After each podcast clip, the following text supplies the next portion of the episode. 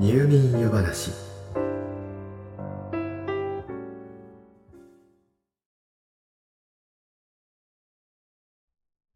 私たちは日々何らかの選択を繰り返して生きています。朝目覚めた瞬間から夜眠りにつくまで。少なくとも意識がある状態ならば常に選択し続けていると言えます。朝アラームを止めるとまずその日最初の選択です。今すぐ起き上がるべきか。自分を信じてあと5分だけ横になっているか。その後も次々と選択は続きます。朝食をとる時間はあるか。ご飯にするかパンを焼くか。身だしなみや服装は傘は必要？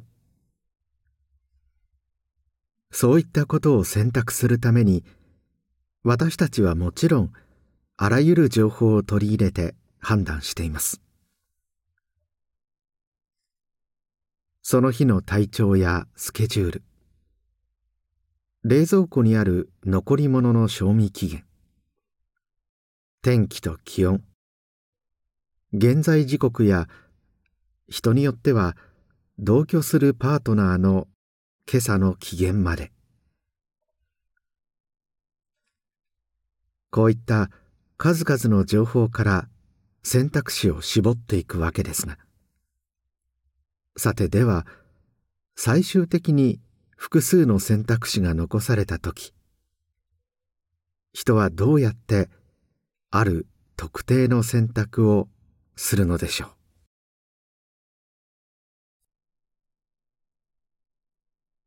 というわけで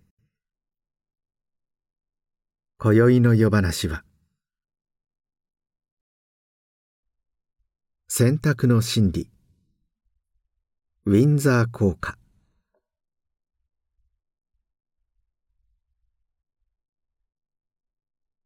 あなたがあまり知らない誰かと何らかの取引をするとき最初にどんな行動をとるでしょうか。当然いろいろと調べますよね。まずその取引相手が信頼するに値する人物や組織かどうか。その規模や実績社会的な評価について知り相手がそれを失ってまで自分を騙すことに合理性があるかどうかを評価。そしてある程度信頼できると判断してから初めて数字がはっきりと示されているもの例えば支払う受け取る金額など取引相手が示す数字を信頼するでしょう。とちょっとした買い物にここまで神経を尖らせる方はいないとは思いますが私たちは意識せずともこの作業を日々繰り返しているはずです。ネット通販で商品を買う。旅先のホテルを予約する。あるいはもっと重要なこと。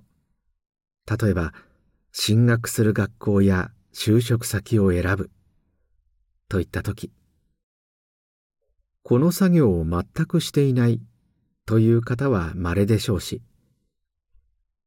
もしもそういった方がこの夜話を聞いている方の中にいるのなら個人的には非常に心配になってしまいます。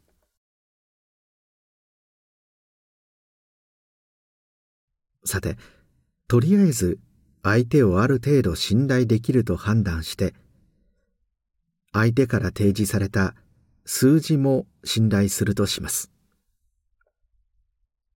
ではそれ以外の数字で表せないものはどうでしょう？例えば商品の使用感やホテルスタッフの対応学校や会社の雰囲気といったはっきり数字で表せないものです。相手の言うことを信じますか？スタッフが心のこもったおもてなしでお待ちしております。アットホームな雰囲気の職場です。こういった文言は実際のところ具体的に何かを保証するものではありませんから。それでもうちは本気で取り組んでいる。という組織の方々には申し訳ないのですが普通はあまり判断材料にはなりません。何かを選択する際こういった文言を重要視される方がいたならやはり個人的には心配になります。となると何を選択のための材料にしたらよいのでしょうか？よほど重要な選択であればお金をかけて調査するでしょうが。そうでない場合は大抵口コミがその大きな材料になっているはずです。現実社会ではもちろん今やネット上でも周りの評判というのは重要です。取引相手が言う心のこもったおもてなしと実際にサービスを受けた第三者が言うそれとでは信頼度が全く違うでしょう。しかも複数の人間が笑顔で接してくれた。こんな気遣いが嬉しかった。と証言していたらさらに信頼度は上昇するはずです。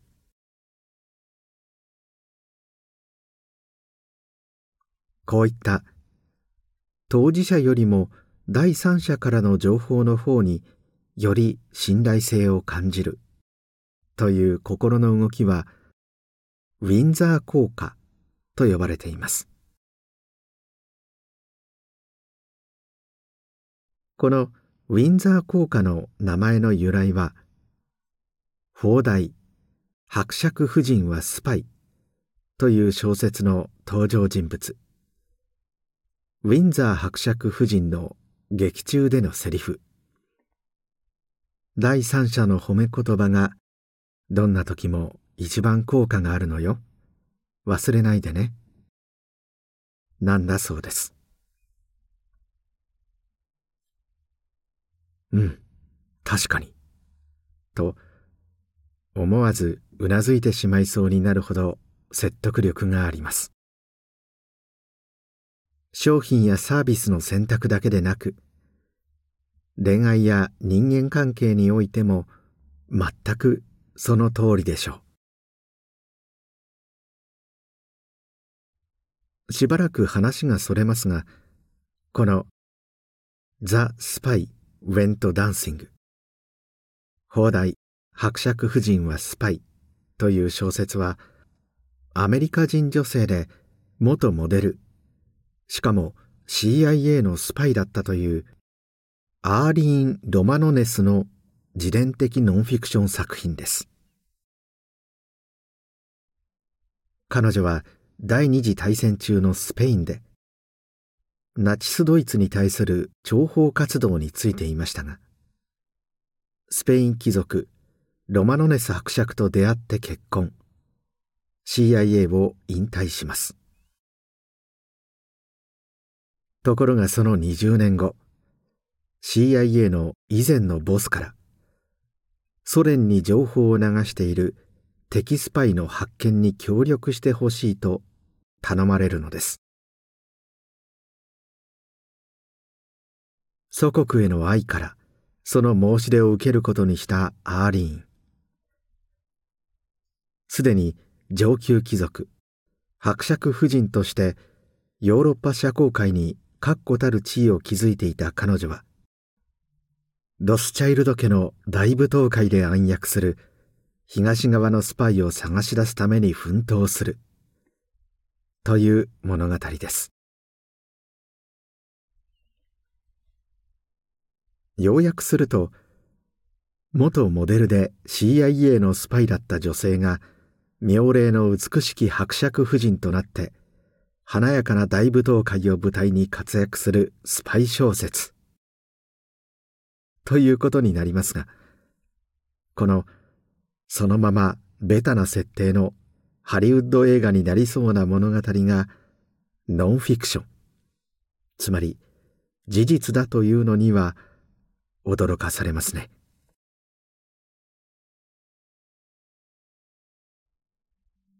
さて大きくお話がそれました。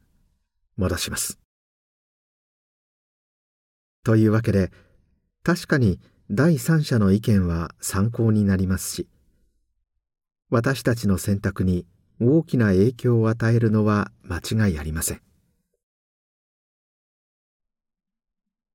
ただしここで重要なのはお分かりかと思いますが利害関係がないことです。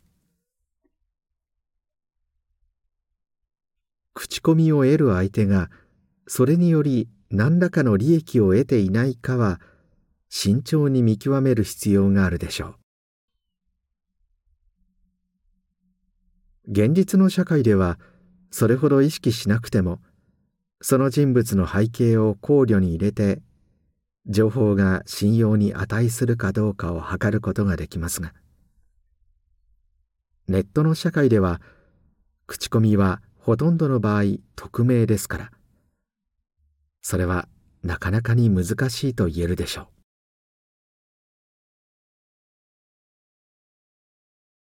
口コミの数が多いだけでもバンドワゴン効果。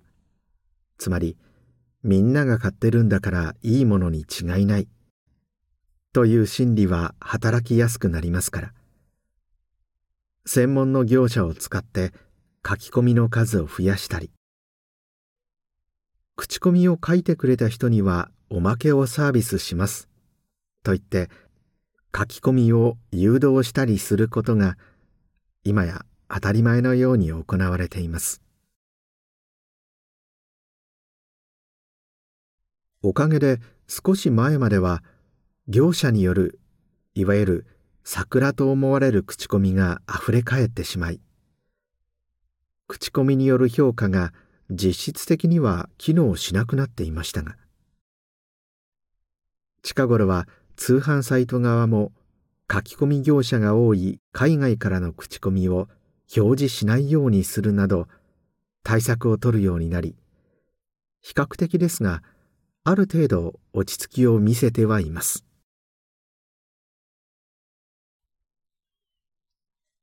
一方おまけや割引につられて書き込まれたと思われる口コミの内容は全く信用できないとは言い切れないまでも多少割り引いて評価する必要があるでしょう。この口コミには偏方性の原理と呼ばれる心理が働いているからです。これは心当たりがある方も多いと思います。つまり人から施しを受けると何かお返しをしなければならないという心理が働くわけです。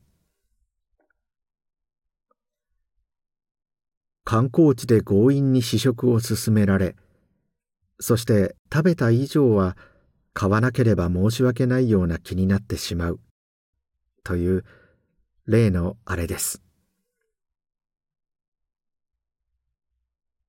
ネット上で不自然に口コミが多い商品やサービスは口コミを書いてくれたら何パーセント引きというパターンが多いものですが自分が得をしている分その口コミが甘くなりがちなのは心情的に理解できるでしょう。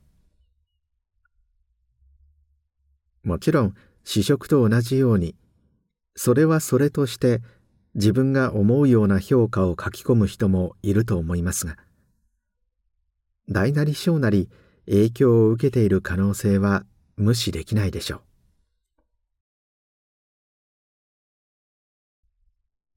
いずれにしても第三者の意見を参考に何らかの選択をするときにはその第三者がどの立場でその言葉を発しているのかあるいは書き込んでいるのか。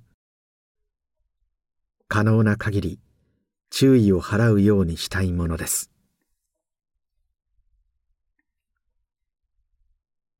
人生は選択の積み重ねです。それまでの選択と結果の上に現在の自分がありそして次の選択は常にこれまでの選択の集大成だと言えます。さてあなたの次の選択は？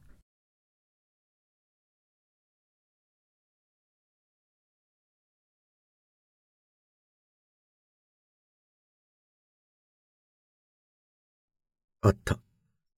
もうこんな時間。今夜もまた喋りすぎてしまったようです。今宵のお話はこの辺りにしておきましょう。よろしかったらまた明日の夜お休み前の時間にいらしてください。まだまだお話ししたいことがたくさんありますから。それではおやすみなさい。どうぞ。良い夢を。